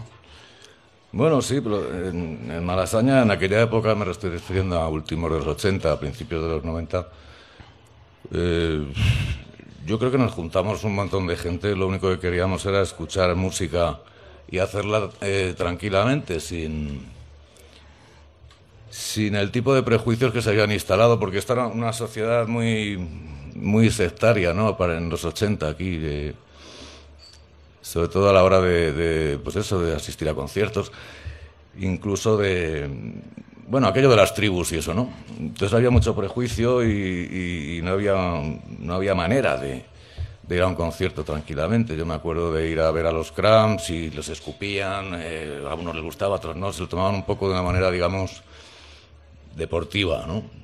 El, el hecho de asistir a un concierto era consistía más bien en posicionarse socialmente que, que en otra cosa, ¿no? La música estaba un poco en segundo plano. Y yo creo que coincidimos en los bares de Malasaña una serie de gente que estábamos hartos de todo eso y que lo que queríamos era escuchar todo tipo de música con los oídos abiertos y, y, disfrutar simplemente, ¿no? Coincidió en el tiempo, en el espacio allí Y, y- realmente la premisa era esa, escuchar música, ¿no? Y te podías encontrar a toda esta, toda esta... La lista es mucho más larga de, Sí, por de supuesto. gente y a verdaderas enciclopedias, ¿no? De, para, un- para un músico de rock, un aspirante a músico de rock, el caldo era ideal, vamos, era, porque además hacían conciertos. Llevas años viviendo en Barcelona, has hecho el recorrido inverso de lo que hablábamos antes con Nora Norman. Sí, se lo comentaba antes, digo, vamos al revés. Vamos a- sí, sí. Os habéis cruzado en Zaragoza. Sí. Además yo estoy muy cerca de su pueblo, de Sabadell. Yo estoy en Moncada, no estoy en Barcelona, porque a mí yo la gran ciudad ya me agobia. Y, llevo ya una temporada en Moncada y Resac, que es un pueblo...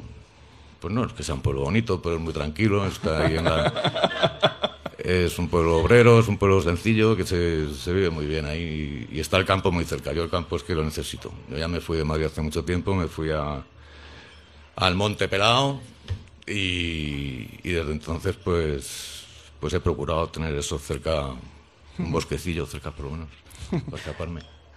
Y, y- pero también el hecho de vivir en Barcelona te da oportunidades de vivir cerca de gente tan interesante como como Refri, como el, el productor de Transilvania, ese, Ah, uno- claro. ese discazo que tu último disco de tu carrera en solitario, que ha sido también favorecido por vuestra cercanía, por vivir relativamente cerca el uno del otro. Sí, bueno, con Raúl tenía, tenía pendiente lo de trabajar juntos, lo típico, ¿no? Que te vas cruzando por los caminos y ya hacemos algo juntos. Pues desde hacía ya más de 10 años y más de, y más de 12 también.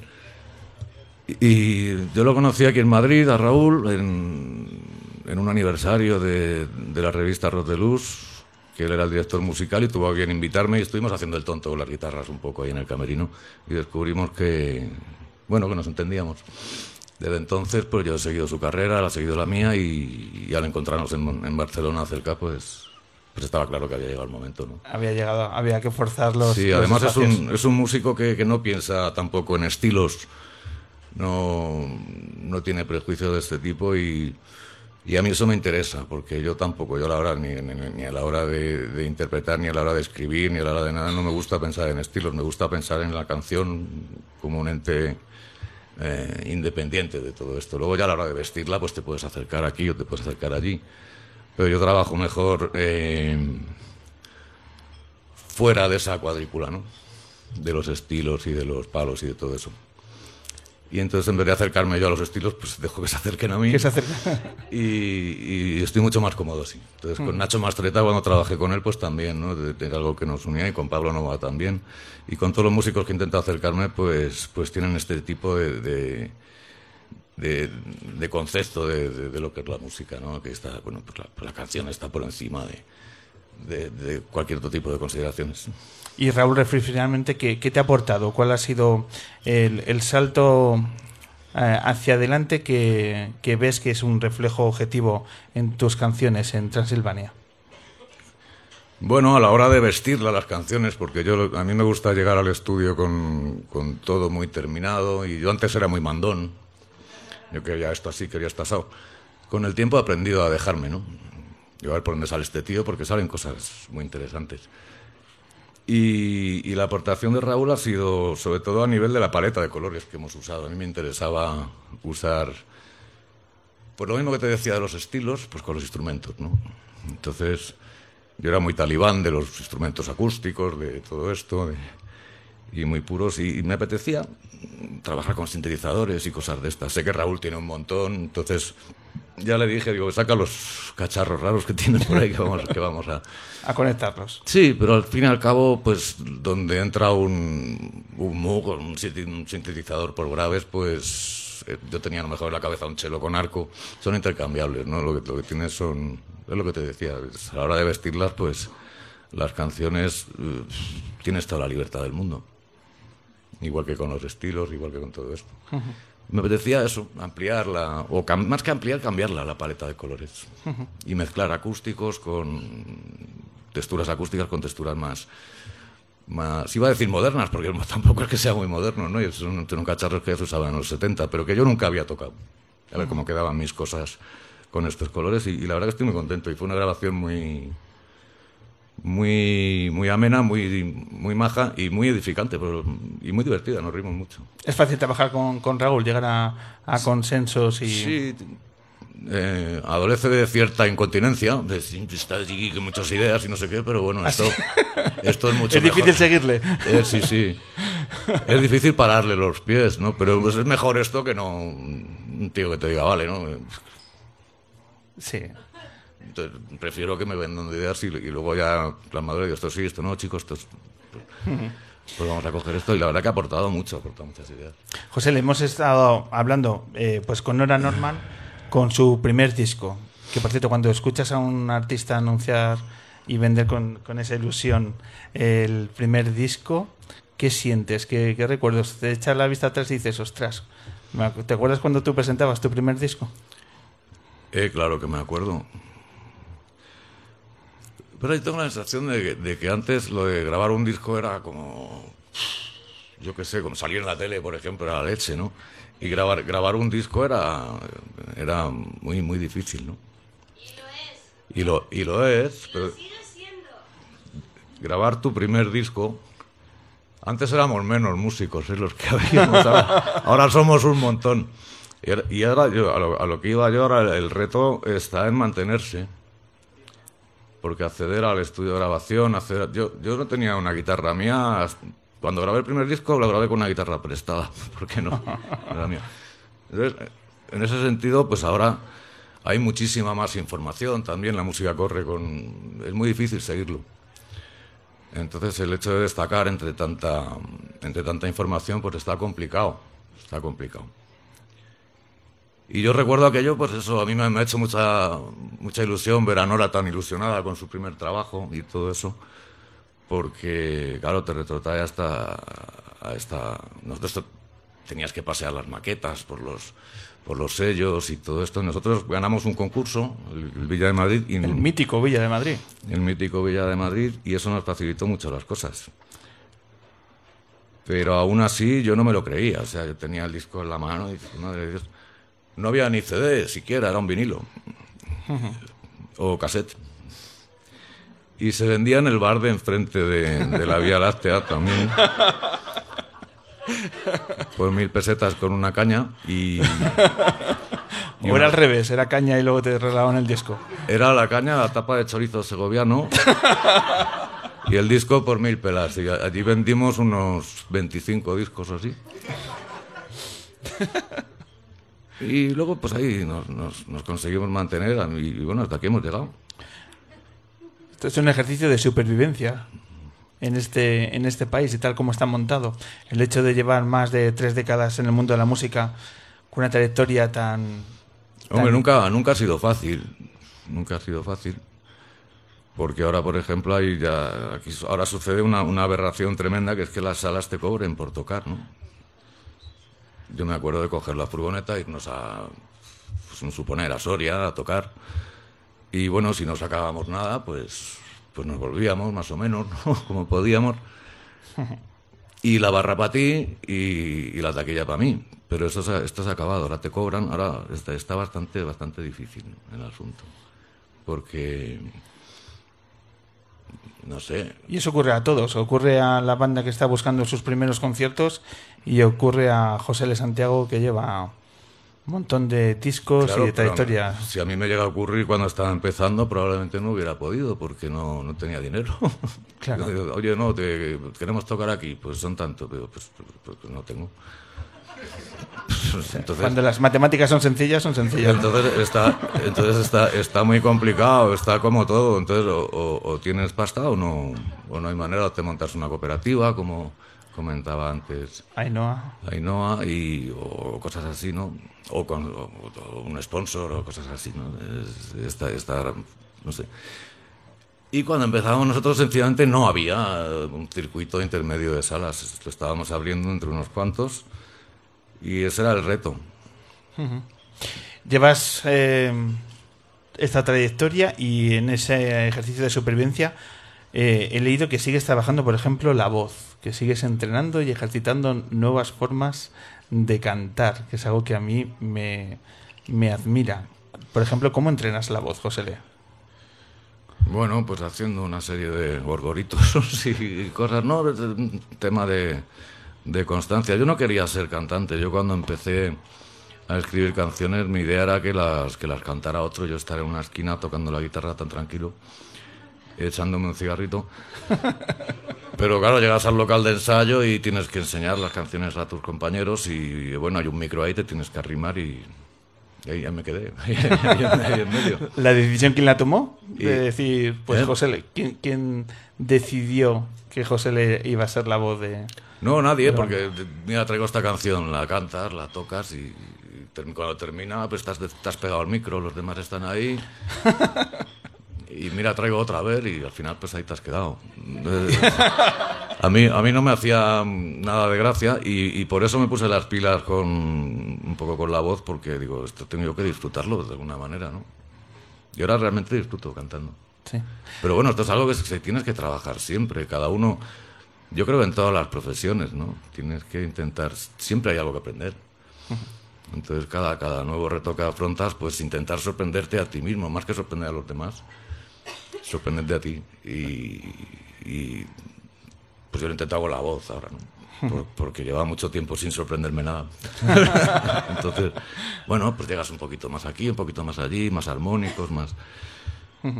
Eh, me ha sorprendido también es, eh, eh, leerte decir que en estos acústicos, en tu carrera en solitario, bueno, que también te has acompañado en banda, defendiendo tus canciones de, de tus discos en solitario, pero que un concierto en acústico es más agotador físicamente que un concierto con los enemigos, por ejemplo. ¿Por qué? No, físicamente es agotador siempre, porque... Pero sí que psíquicamente sí. Exige mucha más concentración. Por otro lado, también tienes mucha más libertad. Quiero decir, si quieres alargar una canción o cortarla, la cortas y se ha acabado. No nadie dice, Eso ocurre, ¿no? ¿Qué haces, tío? Eh, pero sí que es verdad que estás solo. Y esto impone mucho, ¿no? Y yo no me acostumbro, yo me sigo poniendo súper nervioso. Me pongo mucho más nervioso ahora que sé que voy a tener que tocar yo solo que, que no si tuviera una banda detrás. Pero los... Deberíamos cobrar más porque es más difícil. To- tocando, tocando solos que con banda. Pero bueno.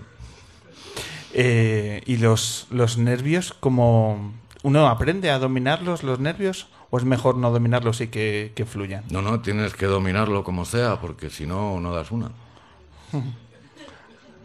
Va probando uno cosas. No funciona ninguna. Pero bueno, las pruebas y, y más o menos. Oye, José, el contacto con el público después de tantos años, eh, después de tener eh, tantísima gente siguiendo los enemigos, ¿has notado que ese público de los enemigos es, eh, es tu público de tus conciertos en un formato más acústico, por tanto con una sonoridad diferente? ¿Has adquirido nuevo público a través de este de estas nuevas canciones? Supongo que hay de todo, que es lo normal. Habrá gente que le gusta eh, ir a los enemigos y, y- y le guste la contundencia en el directo y gente que, que, bueno, que prefiera esto y gente que le guste las dos cosas. Supongo que hay, que hay de todo. Vi- A mí en solitario viene menos gente verme que con los enemigos. ¿Cómo están los enemigos ahora mismo? ¿En qué momento después de vuestro regreso de hace unos años? Pues hace mucho que no, que no nos vemos ni que tocamos ni nada y precisamente mañana, no, pasado mañana queda con Fino porque ya va siendo hora de que grabemos algo y todo eso. Hombre. Claro, ¿eh? Hombre.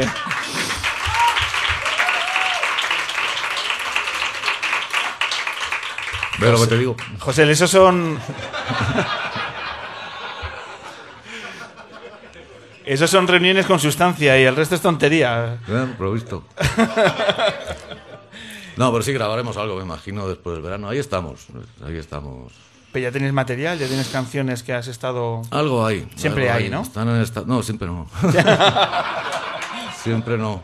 Hay, hay, hay temporadas de estas que, que no, no sé, no quieren salir y, o lo que sea. ¿Sigues yendo con tu libreta y tu boli? Sí, sí, ahí los tengo. Aquí lo tienes. ¿Lo sigues teniendo encima del. He leído, no sé si es verdad o no, con, con esto de internet y demás. ¿Es verdad que tienes ese blog también de notas en el váter? Por si da posibilidad a. Eso lo he leído yo, ¿eh? Estos días. No, pero eso yo creo que... No recuerdo qué escritor era.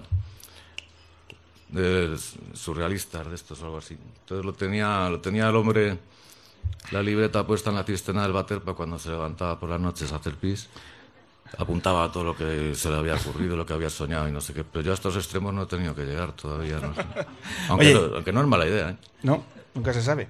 Eh, por cierto, ¿has escuchado el disco de, de Fino? El, su primer disco. He escuchado solo dos canciones de estas que hay en, en streaming, ¿no? Que se En streaming, bien, bien, te veo, Toma te ya, veo. toma ya, tienes un jaque. ¿Y qué te parece? Pues a mí me parecen las dos cojonudas. Me parecen muy, muy buenas canciones. A mí siempre me ha gustado la manera de componer de Fino. ¿Y por qué ahora has decidido finalmente sacar el, el- el disco? ¿Quién, el Fino? Sí. Bueno, ahí le habrá parecido oportuno, tenía él esa espinita ahí o lo que fuera, no lo sé. Hablamos del bajista, Se de lo los pregunto enemigos. mañana si quieres. sí. Eso es. Y- y- pero vamos, él ha visto que es el momento y, y ahí se ha lanzado. Sobre todo, yo me imagino porque él estará acostumbrado a componer músicas y que yo les ponga letra. Entonces me imagino que querrá tendría- tendrá cosas que decir Pues eso. el hombre, ¿no? de la teoría de los enemigos. Ya hemos sacado dos cosas. Que esa reunión trascendental de mañana, que a ver si nos da buenas noticias al final de después del verano.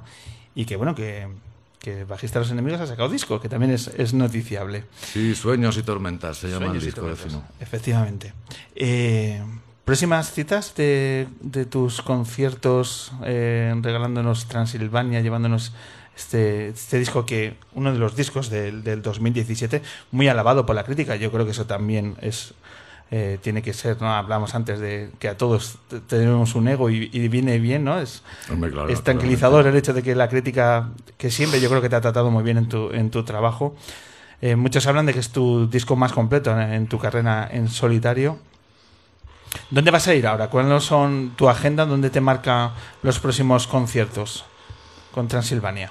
Eh, pues ahora mismo hemos estado desde, desde el otoño pasado con la banda, por ahí en todo tipo de, recintos, pequeñitos, medianos, un poquito más medianos.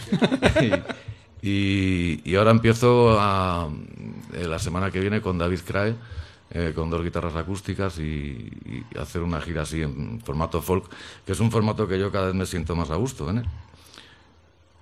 Y esto fue un reto también, cuando dejamos los enemigos, pues digo, bueno, pues voy a tener que volver a los bares y, y a, y a- y a aprender, porque la, la manera de afrontar un acústico es completamente distinta. En, en Cartagena estaremos el jueves, en la sala Mr. Witt. En Cieza, Murcia, el viernes. Y en Elche, el sábado. Y luego tenemos el 12 de mayo ya con la banda, estamos en Navarra. eh, y ya no me acuerdo de más. No, suelo pensar a mucho largo plazo. Bueno, pues son buenas noticias el hecho de que ese incesante de venir de los conciertos de José L. Santiago se sigan manteniendo, porque todos tienen que escuchar Transilvania. Yo creo que es un disco que no me he cansado de recomendar estos meses, eh, y hoy es una buena prueba de, de que la gente tiene que de acercarse a tus canciones, no dejar de escuchar a José L. Santiago. ¿Qué Claro te apetece tocar ahora, José L? ¿Eh, perdón? ¿Qué te apetece tocar ahora? Pues antes estaba Natalia hablando del oscuro y no sé qué, vamos a hacer una canción oscura. Vamos a hablar de la parte oscura que tenemos todos dentro y que a veces creemos que, que ya no está y de repente va y sale la muy jodida. Y dices, hola. Ahí está, ahí está siempre. Pues venga, retomas el espacio.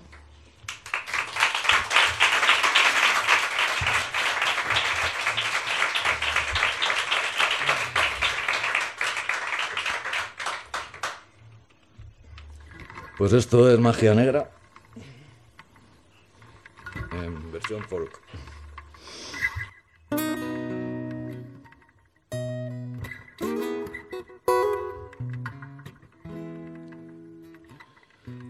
Es quien dice solo yo sé que existe. Claro que sé, nunca se fue mi magia triste.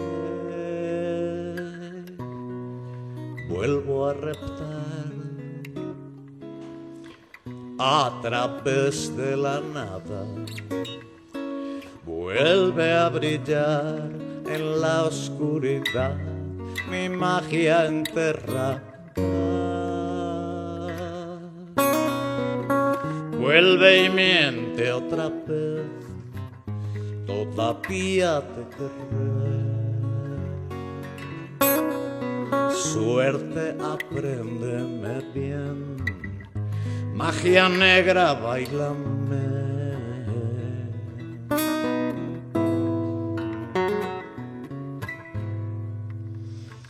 Abajo del revés, en un silencio nuevo, en otra piel nueva también, magia mi cielo.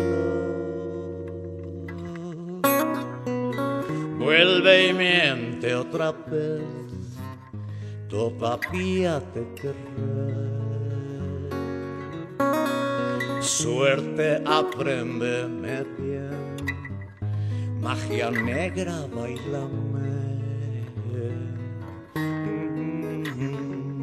Magia negra,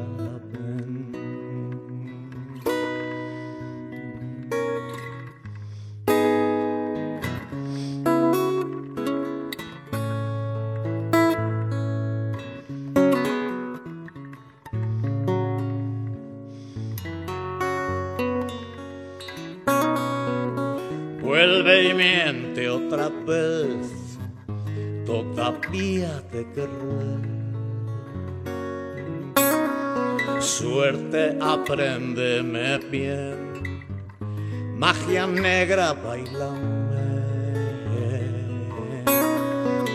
Vuelve y miente otra vez, todavía te querré. Suerte, apréndeme bien, magia negra, bailame. Magia negra.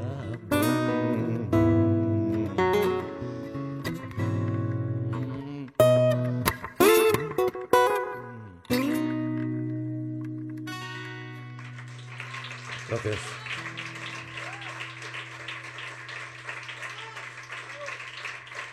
Muchas gracias.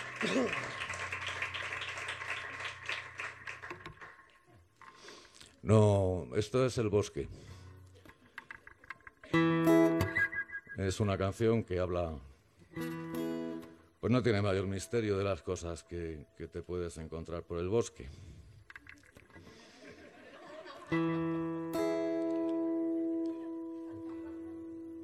No sale ni un solo animal. No sale el río porque está seco. En fin. Y el Carrefour no sale porque no me pareció oportuno, ¿no? que fue lo que me encontré al final. Pero bueno, todavía hay descartados los bares por imperativo médico, pues salir al bosque es una gran idea, todavía guarda sus misterios.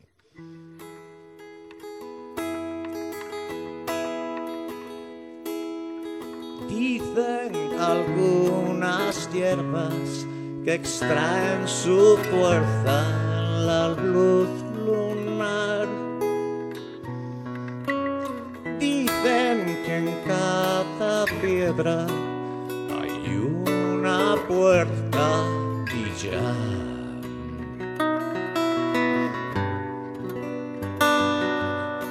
No dicen más. ¿Para qué lo iban a? Si aunque mires no las ves, nadie te va a creer. Luego al anochecer, en el bosque el miedo os hará enloquecer. Sin gallardías ofreceré mi más pueril debilidad. Todos los días sin saber qué, sin saber nada. Los ojos de la gente probablemente siguen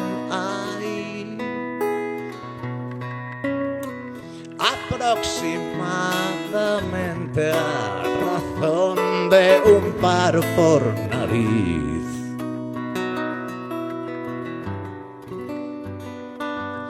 Dioptría feliz, miras tanto que no ves, sabes cuánto, pero aún no sabes qué.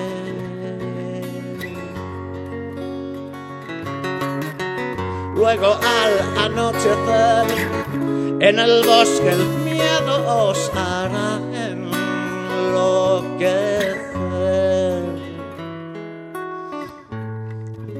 Sin gallardías ofreceré mi más pueril debilidad. Todos los días sin saber qué es, sin saber nada. Sin gallardías ofreceré mi más pueril debilidad. Todos los días sin saber qué, sin saber nada. Gracias.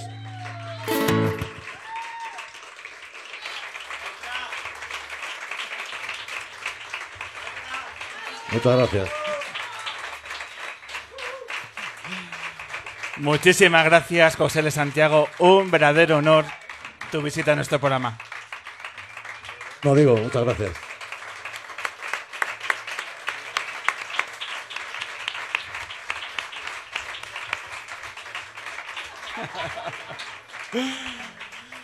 Bueno, después de este espectacular momento, solo nos queda adelantaros lo que va a ocurrir aquí dentro de 15 días, porque ya tenemos el cartel rematado. En el primer fin de semana de mayo vamos a irnos a sonidos diferentes. Vamos a irnos a sonidos tropicales a través de la música de Sandra Bernardo. mundo nuevamente entre los árboles y la vida. El mar y el cielo, desde islas y volcanes, hoy he vuelto. Sandra nos va a presentar su nuevo disco, Trópico Ideal, y nos apetece, nos apetece de descubrir qué es esto de sonidos tropicales. Así que con Sandra Bernardo abriremos una luna que luego tendrá la continuidad con un deportista.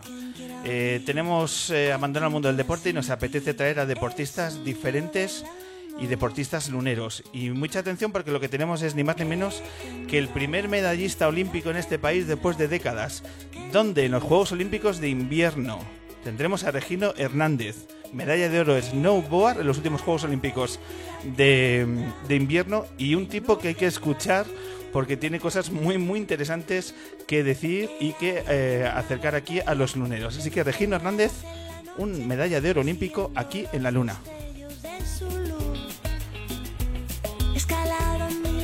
Y lo vamos a cerrar con otro proyecto de una voz femenina que está no para de crecer. Se reencuentra con la luna, tendremos aquí a L. Tercera visita lunera, nuevo disco, aquí L en directo. Así que ya lo sabéis, Sandra Bernardo, Regino Hernández y L aquí, primer fin de semana de mayo. Marcus, si todavía las agujetas no te dominan demasiado, ponme la canción de cierre que nos vamos.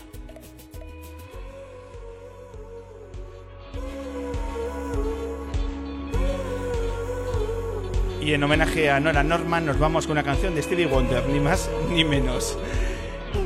Y lo que vamos a hacer, como siempre, es pedir el primer aplauso para vosotros, para toda la gente que nos ha acompañado una tarde más en el Café La Palma. Muchísimas gracias a este público.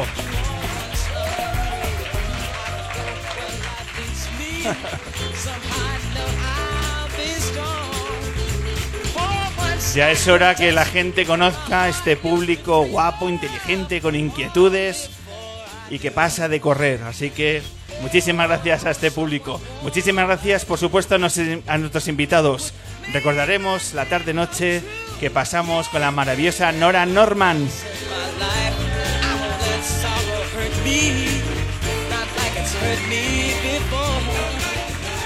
Mucha clase, mucho saber estar con nuestras actrices Ainhoa Santa María y Natalie Poza.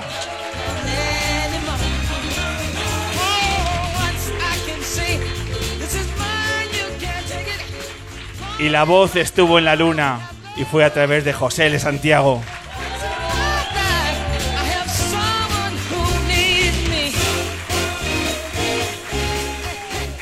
Y el mejor de los aplausos para mi equipazo. Ahí arriba, Dani y Marcus sujetando el sonido. Muchísimas gracias.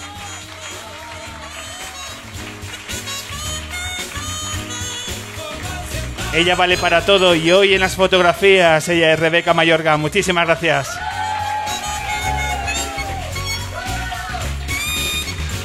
Los carteles que veis en nuestras redes sociales llevan su firma y su firma es la de Laura de la Cruz.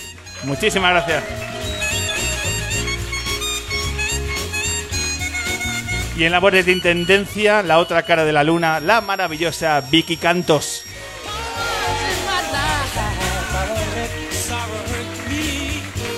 Por supuesto, muchísimas gracias a la gente de Docunfy, que nos vemos aquí en 15 días. Ha sido un placer. Pablo Lorente se despide porque estoy muy cansado ya. Muchísimas gracias, compañeros.